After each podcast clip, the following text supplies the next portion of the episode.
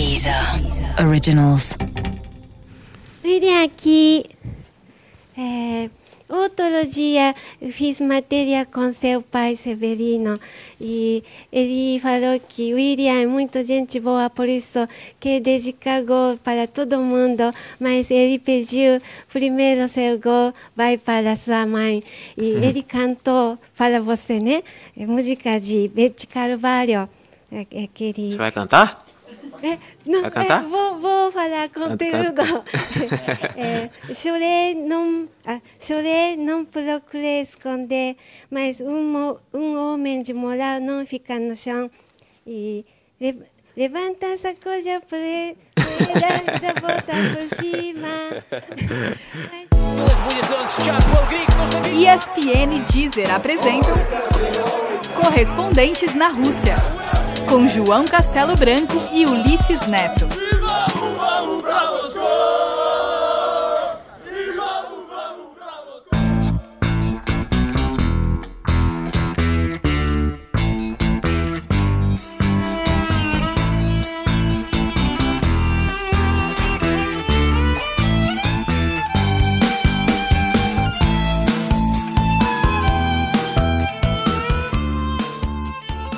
Episódio 12.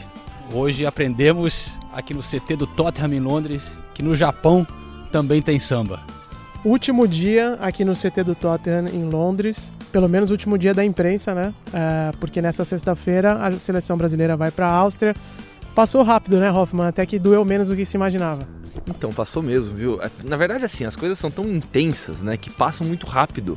Então, eu tava falando com o Tonhão outro dia, né? Acho que eu falei, pô, a gente já tá aqui uma semana, o Tonhão, não, 15 dias já. Falei, caramba, 15 dias já de, de cobertura já, né? A gente é, então, é, a gente já tá desde Teresópolis, tá aqui, já vão bater três semanas já. Tá vendo? É, é, De verdade, você, me, você se confunde, até porque, isso eu falei com o João também, os dias são muito parecidos. Né? Então a gente não sabe se é segunda, se é terça, se é quarta, se é quinta. A gente fica completamente perdido. A gente saiu do, do- de São Paulo no dia 20 né, de maio. A gente tá gravando hoje dia 7. De junho. Dia 7 de junho, né? Faz tempo já, viu? Todo mundo fazendo as malas, vocês fazendo as malas mais uma vez, né? Eu fazendo a mala, fechando a mala, embarcando direto para a Rússia. Gustavo Hoffmann, Tonhão indo para a Áustria. É, mas para encerrar essa nossa série também de, de episódios sobre grupos da Copa do Mundo, né? Temos mais um que está faltando, que é o grupo H. O último, last but not least, como dizem os ingleses. E para nos acompanhar nessa conversa, temos provavelmente a japonesa mais famosa no Brasil após essa coletiva de imprensa que tivemos na quarta-feira aqui com, com o William, né? Kiyomi. Bem-vinda, Kiyomi, tudo bem? Tudo bem? Você cantou na coletiva, Kiyomi? Levanta essa coisa poeira da volta por cima. A Kiyomi, que é uma figura já muito conhecida da seleção brasileira. Há quantos anos já trabalhando na cobertura da seleção brasileira, Kiyomi? Comecei na Copa 98, depois parei um pouco e parti de 2001 direto para cá.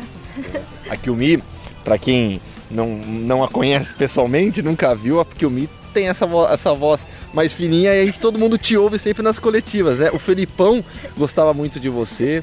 É, o Dunga, acho que era só você conseguia fazer o Dunga rir, né?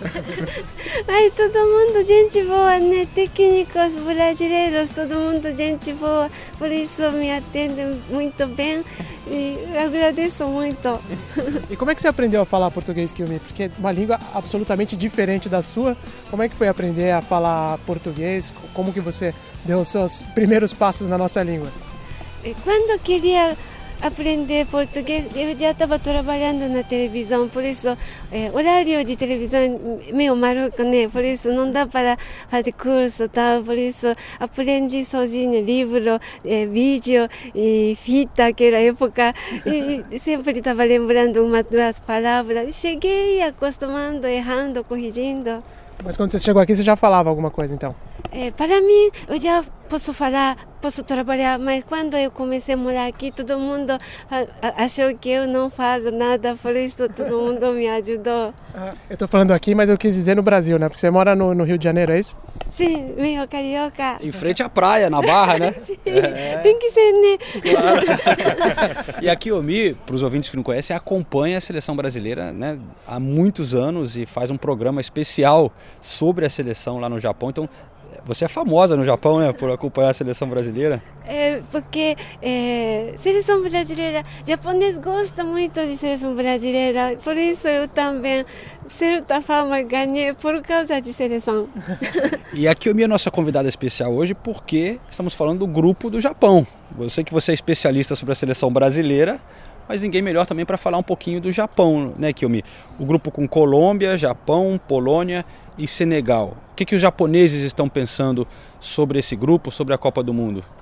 É, três adversários é, famosos de bom ataque, por isso até a TV do Japão pediu, é, pediu fazer entrevista com Marquinhos sobre ataque da Colômbia, eh, principalmente Falcon Garcia, e dia de embarque de seleção para, para Londres, eu pedi Marquinhos falar sobre ataque da Colômbia. Desculpe, Marquinhos, mas quero seu conselho como seleção brasileira, zagueiro da seleção brasileira. Fala, fale um pouco sobre ataque da Colômbia. Ele falou muito bem e deu conselho para a seleção japonesa. Ah, é? e o que, que ele falou? O que, que você destaca assim da, da, conversa com ele sobre o ataque da Colômbia? Porque tem jogadores importantes, né, como você citou, incluindo o Rames Rodrigues também, que foi uma das sensações da Copa de 2014, né? Sim, é, mas é, japonês estava focando muito só Falcon Garcia, então até Marquinhos citou, mas tem é, Rames Rodrigues também.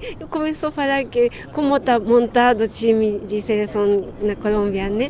Por isso, acho muito valia a pena japonês ouvir. E a, a, seleção japonesa ela trocou de técnico. É, o Vahid Halidodzic, ele que foi o técnico da Argélia em 2014, levou o Japão para a Copa, mas saiu. O que, que isso está mudando no jeito do Japão jogar para a Copa do Mundo? É, estou acompanhando notícia, né, só informação, por isso não sei se verdade ou não, mas por informação, é, técnico antigo, esse técnico Halil Hojichi, não deu muito certo com jogador, alguns jogadores japoneses, né? E agora, é, coordenador técnico, assumiu técnico, ele é japonês, então pelo menos comunicação é tudo fácil, né? E ele é técnico da seleção, seleção japonesa na Olimpíada de Atlanta, que ganhou do Brasil, né? Por isso, tem certa confiança e todo mundo agora, é, não tô, não, ninguém está eliminando estrangeiro, força de estrangeiro, mas é, todo mundo agora tem que unir todos os japoneses. Acho que está tá recuperando. Como é que o, o, japonês assiste a Copa do Mundo? É muito diferente, por exemplo, do inglês e do brasileiro, né? É, aqui o Brasil, no Brasil o pessoal pinta a rua, é feriado em dia de jogo da seleção, pelo menos as pessoas param de trabalhar. Como é que é lá no Japão, Kyumi? É, imitando, né? Todo mundo gosta de imitar jeito de brasileiro, por isso pintando e, e cara também tudo pintado e andando rua com bandeira. Acho que está parecendo. Ah, é parecido. Então também tem festa grande. Sim, muito grande festa. Maravilha. Vai começar então a entrevista do Marcelo. Vamos lá acompanhar. Depois a gente termina a nossa conversa. Tá, muito obrigada. Valeu.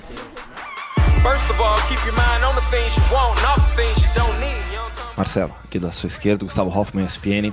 Ontem o Roberto Firmino esteve aqui e rebateu a frase do Sérgio Ramos sobre o suor dele causar é, resfriado no Firmino e disse que considerou isso uma falou que foi idiota da parte do Sérgio Ramos falar isso. Eu queria saber a sua opinião, já que o Sérgio é seu companheiro de Real Madrid. É, eu, eu conheço o Sérgio Ramos há 12 anos. É, e é chato a gente ganhar três Champions seguidas e todo mundo falar que ou uma vez é porque bateu no goleiro, outra vez é porque foi expulso um, é porque teve um pênalti que não, não, não, não marcaram. É chato. Eu acho que tinham que valorizar mais é, os três títulos que o Real Madrid conseguiu por mérito próprio, não por, por outra coisa. Acho que é, valoriza muito mais é, um choque com o goleiro, uma, uma trombada com o goleiro, do que os três gols que a gente fez no Liverpool. Acho que é, a gente ganhou a Champions e falaram que foi culpa do goleiro. Coitado do goleiro, assumiu uma, uma derrota de, de, de, todo o time, toda a culpa em cima dele. Acho que futebol acontece isso. Agora, é, sobre o Firmino, é, falar sobre essa questão do Sérgio, acho que eu interpretei de uma maneira o que o Sérgio falou. Né? E qualquer pessoa pode interpretar de, da maneira que quiser. Ah, eu interpretei que foi uma brincadeira do Sérgio. Acho que é, todo mundo viu, tem um vídeo do Sérgio falando. Acho que é, não era para levar, chegar a esse ponto, né? É, eu sou companheiro do Sérgio Ramos há 12 anos, sou companheiro do Firmino há 4, mais ou menos, de seleção. É, não vou entrar para opinar isso, mas eu tenho a minha é, interpretação sobre o caso, né? Acho que cada um tem sua opinião, é, pode chamar de idiota ou não, mas eu acho que tem que haver sempre um, um respeito, né, sobre a, a, o companheiro de, de profissão.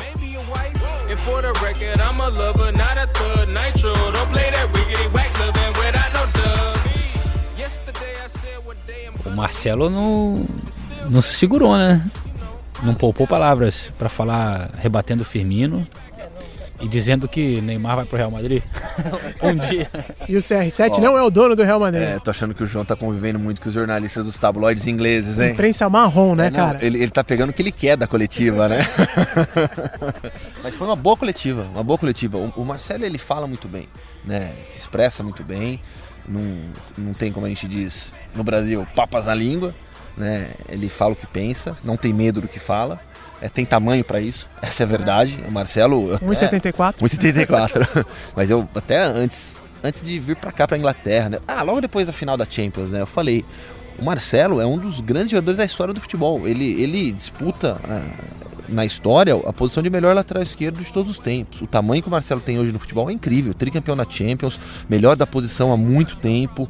Sabe, o que faz o Marcelo no futebol é pra gente daqui a alguns anos falar, nossa, eu vi o Marcelo na lateral esquerda.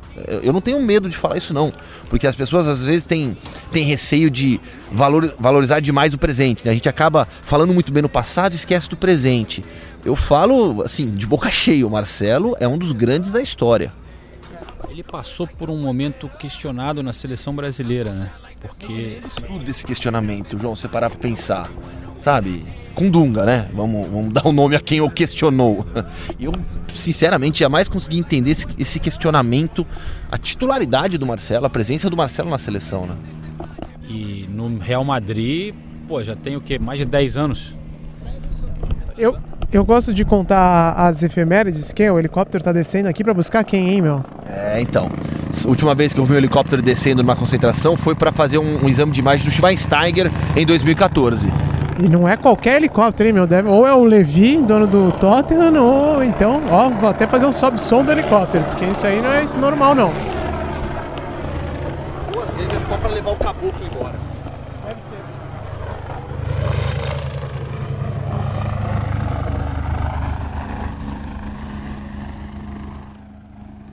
Bom, a gente não sabe agora, talvez a gente descubra em alguns é, minutos quem estava nesse helicóptero. Pode ser o Luciano Huck. Fez isso, né, em 2014. Lembra é, da Várzea, não? Lembro, mas dessa vez não vai ser, não. Eu acho que é o primeiro podcast na história que é interrompido por conta de um pouso de helicóptero. mas a gente não... né? É assim que funciona. A gente não teve acesso, né? Vamos descobrir. Mas, olha só, esqueci o que a gente estava falando antes, mas para a gente tocar aqui o, a história do grupo, é, a gente falou um pouquinho da Colômbia ali, com a, ainda com a Kiomi participando. Pô, tem, tem alguns jogadores legais a Colômbia, né? A Colômbia é um time forte, a Colômbia é um time é, muito técnico, tem no Ramos Rodrigues a sua grande estrela, mas é uma equipe que chega com alguma experiência também já em Copa do Mundo. É a primeira vez que chega em duas Copas seguidas a Colômbia. Exatamente, exato, exato. Então assim, é, é um time que está no grupo para se classificar. Para mim, qualquer resultado para a Colômbia que não seja a classificação vai ser uma decepção muito grande, porque é time para avançar para as oitavas de final tranquilamente. Ospina no gol. uma curiosidade, hoje saiu uma, vi uma matéria na BBC, as empresas aqui, análise de dados de jogos e tal, para casa de apostas, fizeram a porcentagem de quem tem mais chance de ganhar, de ser a grande, a grande sensação da Copa, e eles não colocaram a Colômbia como sensação, colocaram o Peru. Peru como a grande a possibilidade tenha mais chances de ser a sensação surpresa, da Copa. Surpresa, talvez. Uma surpresa, é. é. Como foi a Costa Rica, por exemplo, em 2014, né? É, tem o Quadrado, o Falcão, Remes Rodrigues, o Mina. Borra também, jogador do Palmeiras, né? E é um grupo que, pô, tá bom, né, pra Colômbia, cara. Porque acho que é o, talvez o único grupo que não tem uma, uma seleção assim de. franco favorito, né? É, de nome muito forte, né? É, historicamente, pelo menos. E o outro time é o Senegal do nosso grande Mané, é, que também é um, é um bom time, mas difícil conseguir ir longe na Copa. Mas para o grupo, acho que o Senegal é, tem boa chance também. É Senegal, Japão e Polônia. A Polônia você sabe um pouco melhor, tá com um time meio velho, né? É, a Polônia, eu até trabalhei em algumas partidas nas eliminatórias da seleção polonesa. É uma equipe que eu falei do grande destaque da Colômbia. Naturalmente, o grande destaque da Polônia é o Lewandowski. Mas a Polônia é uma equipe compacta, joga bem organizada, um 4-4-2.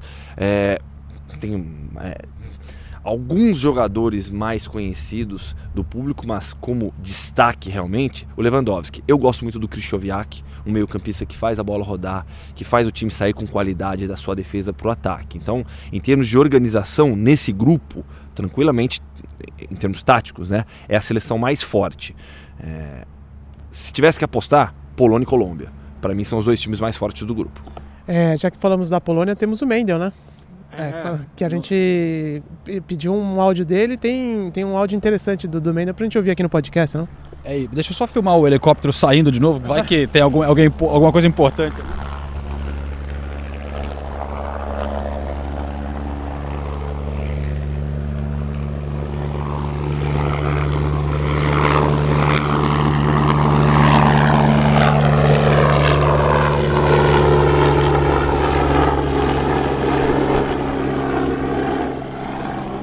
Bom, já sabemos que o helicóptero veio pegar alguém, né?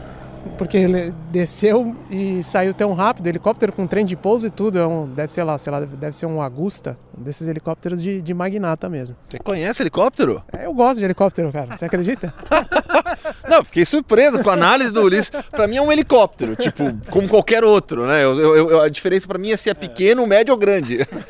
Não, esse aí é um helicóptero de, de gente grande mesmo, com trem de pouso é sempre coisa fina, viu? Opa, conseguimos então aqui a informação para desvendar esse mistério do helicóptero é o Tite que estava saindo daqui, junto com o Matheus, também da comissão técnica, indo assistir o jogo da Inglaterra, que joga contra a Costa Rica, lá em Ellen Road, estádio do Leeds, no norte da Inglaterra, e muito mais rápido, muito mais fácil. E de helicóptero, se a CBF tem essa bala toda, beleza. Mas que ia falar, né? O Brasil que é, deu certo, já diria o Parreira, porque, porque olha... Porque de carro daria para ir umas duas, três horinhas, velho. Mas, enfim, boa sorte para ele. Isso aí, mas como você está falando do Mendel, a gente não tem aqui nenhuma entrevista do Lewandowski, mas tem o Mendel Bidlovski, que assim, ele vai ter uma das melhores Copas de toda a nossa equipe, porque ele vai rodar, fez um, um planejamento para concentrar em fazer matérias diferentes, ele vai para lugares muito interessantes que, que a Rússia tem, exatamente. E ele começou né, por Chernobyl, onde teve o, o maior desastre é, atômico da história mundial. Que é na Ucrânia, não na Rússia. Né? Verdade, mas na época era na antiga, na, antiga, antiga União, so Soviética. União, Soviética. Então o, o Mendel também vai participar aqui do Correspondentes na Rússia e estreia agora com uma rápida participação. Fala João, Gustavo, Ulisses, Tonhão. Eu e o cinegrafista Rafael Correia também já começamos a nossa cobertura da Copa do Mundo para os canais ESPN. E nossa missão nessa cobertura é mostrar um lado diferente, curiosidades, histórias da Rússia e da Copa do Mundo. E essa missão já começou. É, estou gravando nesse momento, domingo, voltando para Kiev de Chernobyl, na Ucrânia. A gente está contando um pouco da história da União Soviética e contamos a história do maior acidente nuclear da história que aconteceu é, no reator número 4 da usina de Chernobyl. a cidade teve que ser é, evacuada rapidamente depois do acidente. Então a gente mostra a cidade, uma cidade fantasma mesmo, abandonada. As construções estão sendo todas destruídas pela ação do tempo e ainda existe um resquício da radioatividade no ar e principalmente no solo e na água. Então a cidade é inabitável e segue abandonada pode ser feito um turismo, existe um turismo controlado na região, as pessoas podem visitar essa região próxima da usina, mas tudo muito controlado e a gente pode ir até lá para fazer essa reportagem que estamos preparando. Os fãs de esporte dos canais ESPN vão poder acompanhar durante a programação dos canais ESPN. Nessa segunda-feira a gente está chegando na Rússia, vai seguir nessa missão de mostrar é, curiosidades, histórias, seguiremos nossa cobertura da Copa do Mundo, eu e o Rafael Correia. Então, de Kiev, na Ucrânia, Mendo Bdlovski devolve para vocês.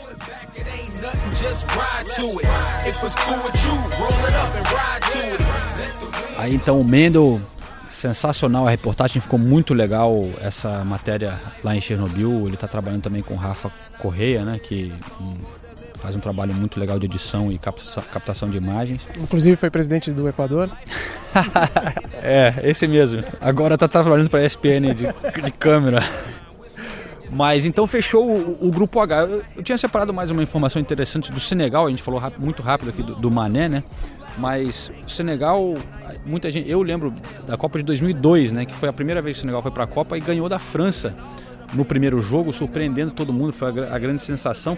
E o, com o Diouf e o técnico do Senegal agora era o capitão daquela seleção de 2002, que é o Aliou Cissé. Jogou na, no PSG, aqui na Inglaterra também no Birmingham, no Portsmouth e tal, e é o técnico. Mas é isso aí. Então, como a gente está aqui se preparando já para ir para a Rússia, a gente vai rodar agora uma conversa que eu e o Gustavo Hoffman tivemos lá na sala de imprensa do Luzhniki. Luzhniki. A pronúncia russa é departamento do Hoffman. É correto falar que é o Maracanã da Rússia? Não, não mistura as coisas. Até porque foi estádio olímpico, né? É verdade. É, é um estádio que, que, que que foi todo preparado para as Olimpíadas de 1980 e agora depois já passou por outras reformas, algumas até desnecessárias, né? Recebeu o final de Champions. Você estava na final da Champions, tava, João? Tava, tava, já tava bem legal, cara. É um estádio bonito, né? Por fora lembra um pouco também aquele o de Berlim, que tem aquela história e arquitetura, né? É, bem antiga por fora, mas por dentro foi, foi reformado. É, mas é isso aí, a gente conversou é, quando a gente esteve lá na Rússia da última vez com o correspondente da Folha de São Paulo, o Fábio Aleixo, que está lá há um tempão já aprendendo russo e, e, e, esperando né, a Copa do Mundo, fazendo umas matérias bem legais. Então vamos lá para a sala de imprensa, ali no porão do estádio da final da Copa do Mundo. You never guess the places that I've been. You never guess the places that I've been.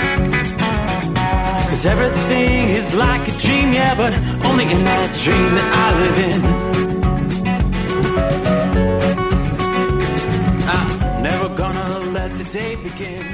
Neste momento estou na cafeteria do estádio Luiz Niki com Gustavo Hoffman e o Fábio Aleixo, que está aqui guerreiro, né, trabalhando para a Folha, mas veio por sua conta numa aventura. É isso aí, um projeto aí elaborado há um tempinho assim, sempre esse desejo de estar perto de uma Copa do Mundo, gostar de um país como a Rússia, ter curiosidade pelo idioma, arquitetura do país, todas as questões históricas e políticas, aí resolvi investir nesse projeto. É, me mudei para cá, desde fevereiro eu tô aqui, mas ano passado já tive uma experiência de ficar é, quatro meses morando aqui no país, já entrando no clima de Copa, entendendo um pouco como que funciona a sociedade russa, fazendo contato aí mais próximo com organização, é, entendendo até comportamento de torcida, tudo, até pra gente entender se existe mesmo essa questão de racismo, preconceito, às vezes também tentar quebrar um pouco dos estereótipos, né, que existem em relação à Rússia, porque acho que muitas vezes, até no Brasil e pelo resto do mundo, a gente chega-se até uma imagem até certo ponto distorcida, às vezes como o cara que nunca foi no Brasil, que só tem a imagem que tudo carnaval, samba, mulata e praia. Sem dúvida. Hoffman, isso que ele descreveu agora, essa aventura dele, você tem inveja que ele fez? Porque eu sei que você tem interesse também pela Rússia bastante. Né? Tenho, tenho. Em breve eu vou acabar fazendo isso, você sabe, para outro lugar do mundo, né? Mas a gente deixa isso para contar em outro podcast. Mas não, o Fábio fez certo e deu certo. tava falando para ele fora do ar aqui, né?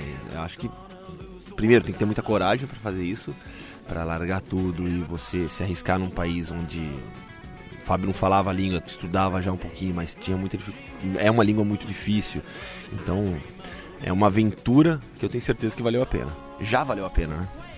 Valeu, né? E você, tanto que você já falou que depois da Copa você até vai ficar mais um pouco, seria? É, a ideia, pelo menos, de certeza, a Copa acaba dia 15 de julho, pelo menos até agosto eu tô aqui, depois tentar dar uma viajada aqui, tenho muita curiosidade, assim, pelas ex, ex-nações soviéticas, né? Conhecer um pouco da cultura, arquitetura, então pretendo fazer um tour aqui por essa região. No passado, quando estive aqui, já conheci alguns países aqui da região. Já estive na Bielorrússia, Geórgia, é, Armênia, Azerbaijão. Então, conhecer essa, essa região. E aí a gente vê o que consegue, né? Também aqui, claro, além de estar tá, é, fazendo para Folha, tá tá aqui cobrindo esse amistoso da seleção, tudo. É, também continuo estudando porque é uma língua muito difícil que você precisa um contato frequente é, para ter a prática, né? Porque não é uma língua que se entra tão automaticamente, ela não tem semelhança com nenhuma língua que nós brasileiros costumamos aprender quando numa escola, num curso, um espanhol, um inglês, ele tem, tem muitas variações, né? Então é essa prática é sempre importante. Cada dia a gente vai vai aprendendo mais assim também, e vai entrando por dentro da cultura e de tudo mais aqui. É natural da juventude ser um pouco mais rebelde, né, cara? E a gente sabe que a gente, os jovens buscam outros caminhos de informação e tal, porque aqui é tudo muito restrito, né? O governo cuida da, da imprensa, das TVs, mas pô, mesmo assim o cara consegue setenta e tantos por cento dos votos. Você acha que isso é real ou é, existe? Porque dizem que talvez exista manipulação de votos. É, você acha que o, o que, que é a realidade mesmo? É que também, assim, pode ter uma manipulação, mas não acredito que se exista tanto uma influência é, de manipulação ou de fraude ao ponto de. Tudo bem, fazer chegar a 75%, talvez possa ter alguma coisa. Mas também faltam lideranças políticas fortes que batam frente, façam frente com o Putin. Talvez o Alexei Navalny, que era o opositor, principal opositor dele, que ficou impedido de concorrer na eleição por causa de uma série de processos que estava enfrentando, é, ficou um tempinho preso talvez. Eles são bons nisso, de eliminar a oposição, outras vozes. E aí você fica com candidatos ali que participam da eleição que muitas vezes são caricatos, é, caras da extrema direita que às vezes acabam é, fazendo discursos é, espalhafatosos, candidatos comunistas. Então falta uma, uma liderança. Alice também ao fato de faltar lideranças que para a Rússia o Putin fez muito bem para a Rússia. Falando um pouco de Copa do Mundo então. A gente já está estendendo aqui a parte política. Como sempre, né? a gente começa a falar de Rússia. É possível, né, cara? Mas é, faz parte, com certeza. Mas qual seria a sua, a sua maior questão para o Fábio sobre a Copa, Hoffman? Acho que é a questão mais básica e que gera a maior dúvida de todo mundo, né? Racismo. Porque uma coisa é o que a gente vê em alguns estádios de futebol. Eu, como comentarista de futebol russo na ESPN, já fiz jogos em que houve é, é, a ofensa racista por parte da torcida direcionada a um jogador especificamente.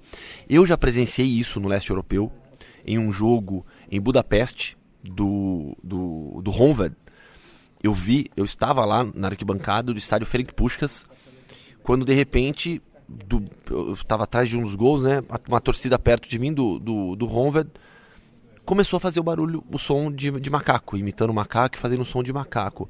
Eu juro que eu, eu, eu até demorei para perceber aquilo, sabe? Quando você presencia, é, é um pouco assustador, porque demora para cair a ficha. Fala, não é possível, os caras realmente estão fazendo isso. E, e, no time do Honved tinha jogador negro. Então, eu sempre falo isso, e acho que aí o Fábio pode trazer a experiência dele já de alguns meses morando aqui. Não é de maneira alguma uma defesa porque eu acho que é algo indefensável, e sim uma explicação da visão que eles têm. Para muita gente que faz isso no estádio no leste europeu, e aí não é só na Rússia, não é uma ofensa. Os caras encaram isso realmente como uma provocação, o que é absurdo, o que é errado, e eles têm que aprender que estão errados. Por isso que eles insistem em fazer em algumas vezes. Então, agora eu passo para o Fábio, porque no futebol a gente presencia isso de vez em quando. E no dia a dia? na rua, é, se você já viu, já presenciou, já ouviu alguma coisa nesse sentido. É, vou até aproveitar isso que o Gustavo falou de como provocação. É, no final da Supercopa Russa do ano passado, houve até a história que ficou muito famosa ao resto do mundo, que eles cantavam banana, banana mama, porque, traduzindo para o português, por que a seleção russa precisa de um macaco? Se referindo ao Guilherme, que era goleiro do Lokomotiv. Mas, ao mesmo tempo, se você ver o Foro Spartak, o Queen's Promise, principal atacante, é negro, o Luiz Adriano é negro, o Fernando é negro, tem muitos negros. Então eu vejo como uma questão de provocação. Eu, eu, uma coisa que eu digo aqui, penso muito, não existe o politicamente correto na Rússia. Essa acho que é a principal questão. Não existe a censura, não existe esse politicamente correto como cada lugar tem sua cultura, né? A gente tem que ter, entender isso também, né? Que, que não aceitar necessariamente, mas compreender da onde vem. E, né? Exatamente. Até teve um outro caso. Um... Aquele caso do Twitter que você ia falar? Exato, o caso do Twitter, muito polêmico, que o assessor da federação, do assessor do Spartak, colocou: vejam como o chocolate derrete no sol, os brasileiros fazendo exercício. Muitas vezes, ele, não é que. Não querendo defender, mas muitas vezes eles não têm essa autocensura, esse politicamente correto. Falando da rua, eu vou falar por mim eu sou branco, cabelo castanho e olho verde. Então, assim, eu não posso, eu não sou um, eu não posso passar por mim nenhum tipo de experiência que eu tive, mesmo porque as minhas características elas se aproximam muito mais às vezes de uma pessoa de um do leste europeu, até mesmo de um russo, já me disseram, do que um sul-americano, do que um latino, do que um negro. Então assim, eu não posso dizer para você a Rússia é um país racista, a Rússia é um país não é um país racista, das minhas experiências. O que a gente sim vê é, existe pouquíssimos negros no país. Você vê muito poucos negros. Eu faço aula na principal rua ali, que é Arbate. Eu conheço os quatro ou cinco negros que existem ali, que são caras que trabalham nas lojas de souvenir ou que estão fantasiados como personagens típicos daqui, imperadores, czares, para fazerem fotos com turistas. São tão poucos que você reconhece quem são os quatro ou cinco. Então também tem muito disso. Você vê pouquíssimos negros na Rússia. É uma coisa diferente para eles. Eu já ouvi alguns brasileiros falando aqui em algumas outras entrevistas que aqui é o seguinte: se existe o racismo, ele vai ser já na cara, porque muitas vezes no Brasil você tem aquele racismo velado, que as pessoas não percebem. Aqui não, se aqui forem ser racista, vão ser racista e você vai perceber na hora e aí você vai você vai se afastar. Eu, como disse, né, até pelas minhas características, eu nunca tive problema. E eu nunca presenciei. Só para contar uma história rapidinho, essa história que ele contou de estar tá num estádio de futebol. Isso aconteceu alguns anos atrás, foi na Ucrânia, não foi nem aqui. Tava, tava passeando pelo Kiev, tava tendo um jogo amistoso entre o Dinamo de Kiev B e o Stegahan, time do Irã. E eu queria saber se tinha algum brasileiro jogando, né? Eu peguei, na época eu não falava russo, falava ucraniano. Cheguei para um ucraniano lá e perguntei assim: ah, tem algum brasileiro jogando no time? Ele falou assim: é, tem aquele negro lá, mas aquele negro não é brasileiro, não, ele é da África, assim. Então, assim, ele, às vezes eles têm a percepção que só pode ter negro. Não. Aí eu falei pro cara, mas eu sou brasileiro. Aí o cara se assustou: nossa, você é brasileiro dessa cor, com esses olhos. Então, talvez acho que também pode ser também um pouco de ignorância, falta de informação, e mas acho que no estádio tem muito isso do politicamente correto, politicamente correto não existir, não existir muita, muita censura. É muito mais uma uma questão de provocação, porque para mim não faz o sentido você tem um negro no, no seu time, como no caso do Spartak, você ficar ofendendo o negro do outro. Então, assim, é muito mais acho que essa questão da provocação, não que justifique, é, tem que ser abolida essa questão, mas eu não sei se se trata muito mais de um caso, se a gente pode ser totalmente como racismo, ou mais essa provocação que acontece dentro do futebol, que é uma coisa que sempre aconteceu em estádios, mesmo no Brasil, se você for ver, quando gritam bicha, goleiros mexicanos também gritam aquele grito. Então, assim, é, às vezes é o politicamente incorreto dando, dando as cartas. Pra gente encerrar o papo aqui, é, desse seu tempo aqui da Rússia, qual foi o, o, Porque é um país difícil, né, de você, às vezes, se adaptar e fazer as coisas. Qual o maior perrengue você passou no seu, no seu tempo aqui? Cara, na verdade eu não tive perrengue, mas uma coisa assim que. que às vezes assim a polícia te, te aborda bastante, pedindo uma coisa que, assim, que você não vê dificilmente no, no Brasil, assim. Você vê tanta polícia pedindo documento, que eles fazem muita, muita checagem de documentos, principalmente com cidadãos assim que tem mais feições uzbeques, cazaques, eles fazem muito em busca de imigrantes ilegais, né? Porque essas pessoas que são de as nações soviéticas, elas não precisam de visto para entrar aqui, mas aí podem ficar por um tempo indeterminado e estarem como cidadão ilegal. Na verdade, eu lembro de muitas histórias que a polícia fazia essas abordagens e aí tentava levar uma grana. Isso ainda rola ou, ou melhorou? Cara, eu acho que hoje em dia, assim, já tá um pouco mais. Já tá um pouco mais difícil. Principalmente se circula. Principalmente pro turista que vem. O turista vai ficar circulando nas áreas turísticas. Existe até uma espécie de. Espécie não, existe a, a polícia turística que tá, obviamente é, ciente que não, não deve fazer isso pro turista, ainda mais em ano de Copa. Isso vai ser muito difícil acontecer. Eu não tive muito perrengue, não. É, até pelo, pelo fato de dominar a língua, isso. isso ajuda muito. Não dominar 100%, mas isso ajuda muito. Então, assim, não tive é, grandes perrengues, grandes, grandes problemas, não. E até recomendo para quem estiver nos ouvindo aí, é, se não for vir para a Copa, quiser vir para a Rússia, venha sem medo, é, venha com a cabeça aberta, que é um país que quem vem assim é, acaba gostando, porque é um país que é muito rico em cultura, um país que é muito rico em história e o idioma você dribla. Eu já fui para a China duas vezes sem falar chinês e adorei o país. Você acaba se virando, meu. Você tendo. É o que eu falo pro turista. Você tem um, um dinheiro. Hoje em dia você tem um celular ali que vai te dando todas as informações. Você consegue se virar em qualquer lugar do mundo. Não tem grandes problemas. E eu tenho celular e tenho o Hoffman comigo aqui. Привет, как дела, João? Valeu, cara. Obrigado. Não, eu que agradeço aí pra, você, pra vocês a oportunidade aí de estar tá partilhando um pouquinho dessa experiência da Rússia, né? Ajudar também a quebrar um pouco desses estereótipos e paradigmas que às vezes existem nesse país. Com certeza, muito importante.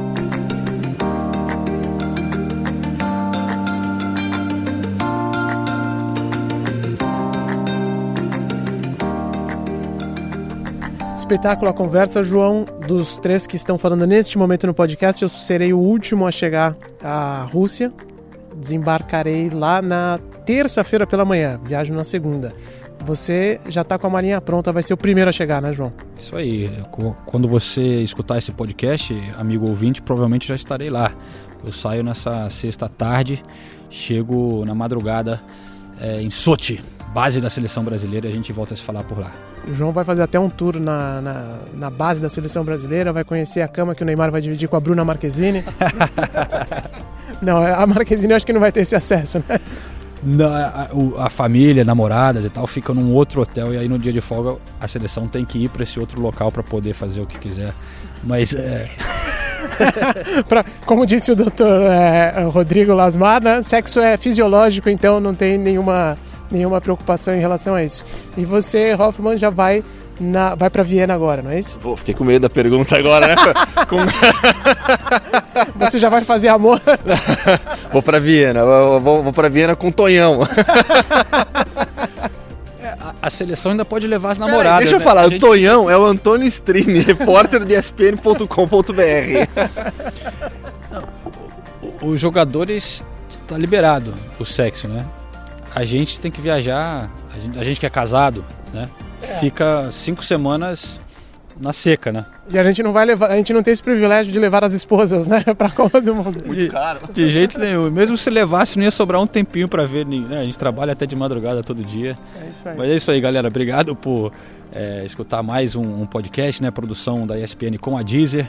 E lembrando que tem também mais um trecho, o bônus ali na Deezer, um pouquinho dessa coletiva do Marcelo, uns trechos a mais para quem se interessar. E assim encerramos a nossa cobertura aqui no CT do Tottenham.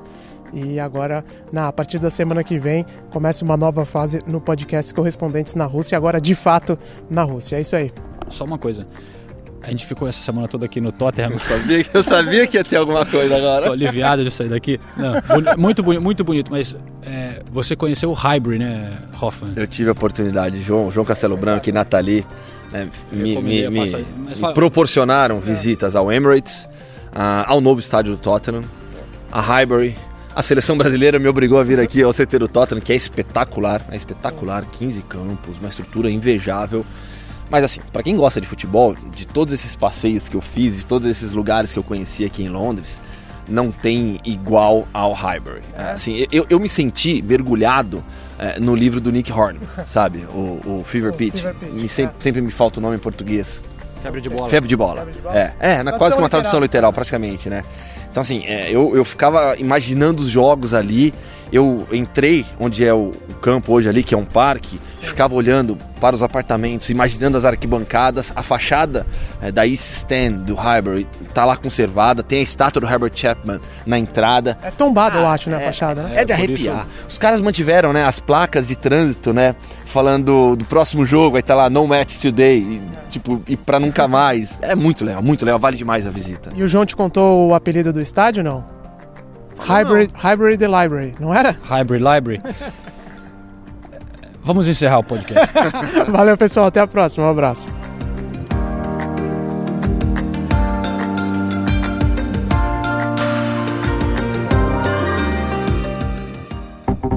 Deezer. Deezer. Originals.